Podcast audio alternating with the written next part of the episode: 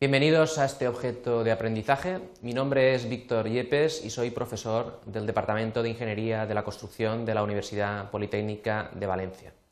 En este objeto vamos a dar recomendaciones de trabajo en la compactación. Los objetivos serán, en primer lugar, entender la forma correcta de realizar la compactación en obra, conocer los problemas que pueden acarrear las inclemencias meteorológicas y aprender a tomar medidas preventivas ante estos problemas. Para ello hemos dividido el contenido en varias partes. Hablaremos del control de proceso, del solapamiento y planeidad, de la construcción de terraplenes, de la previsión de heladas, previsión de lluvia o construcción en tiempo muy seco. Vamos a empezar con el control del proceso. Una vez se han extendido las tongadas con el espesor y la humedad adecuados, vamos a compactar controlando el número de pasadas y su distribución homogénea. Los pases de la compactación deben solaparse, pues en los extremos o bordes de la compactación, como podemos ver, la compactación es menos eficaz.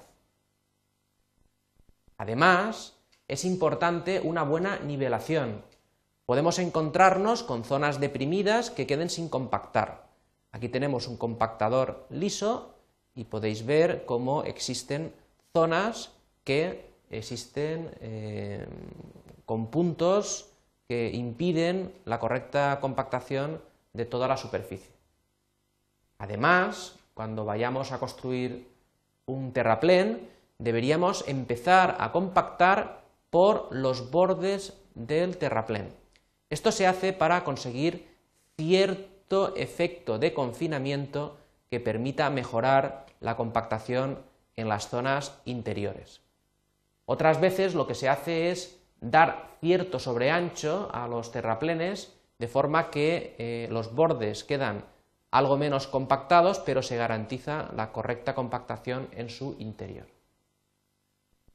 Además, si el terraplén se construyera sobre un firme existente, deberíamos romper, escarificar ese firme eh, existente para procurar su perfecta unión con la tongada inmediata, superior.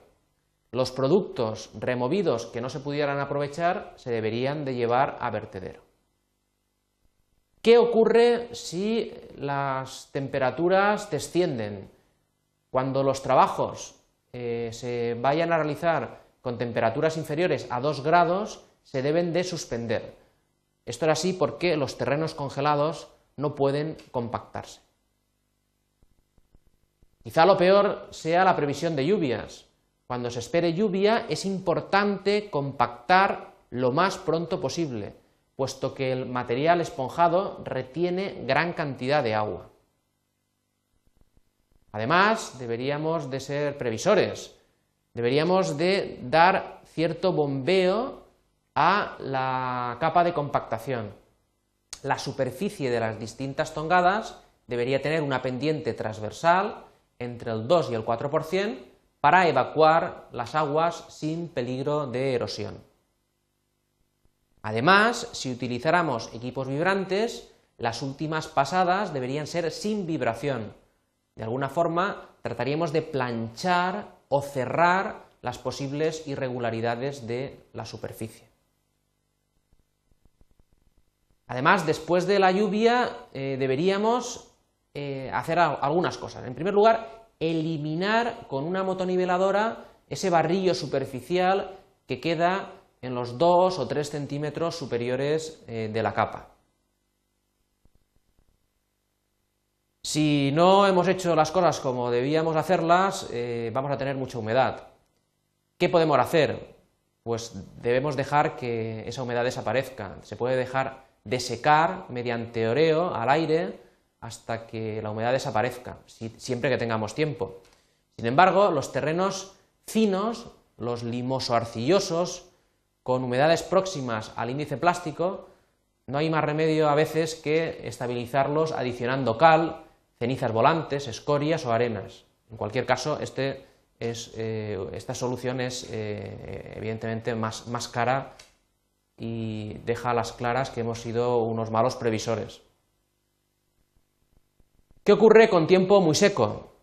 Pues con tiempo seco ocurre lo contrario, existe eh, una evaporación de la humedad. Hay que evitar, por tanto, periodos largos entre la extensión de la capa y la compactación.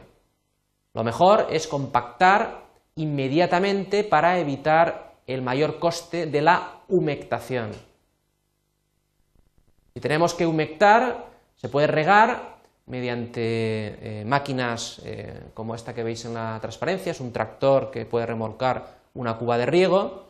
El riego se efectuará de forma uniforme y la humedad óptima deberá obtenerse en laboratorio para cada caso, con el equipo de compactación previsto.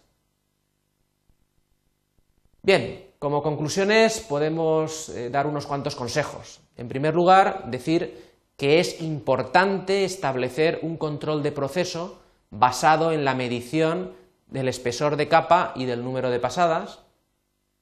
En segundo lugar, que la compactación de un terraplén debe realizarse mediante cierto orden para mejorar rendimientos, que hay que tomar medidas preventivas frente a las heladas, las lluvias o el tiempo muy seco, y por último decir que no seguir las recomendaciones y el sentido común puede llevar a grandes pérdidas económicas. Muchas gracias por vuestra atención.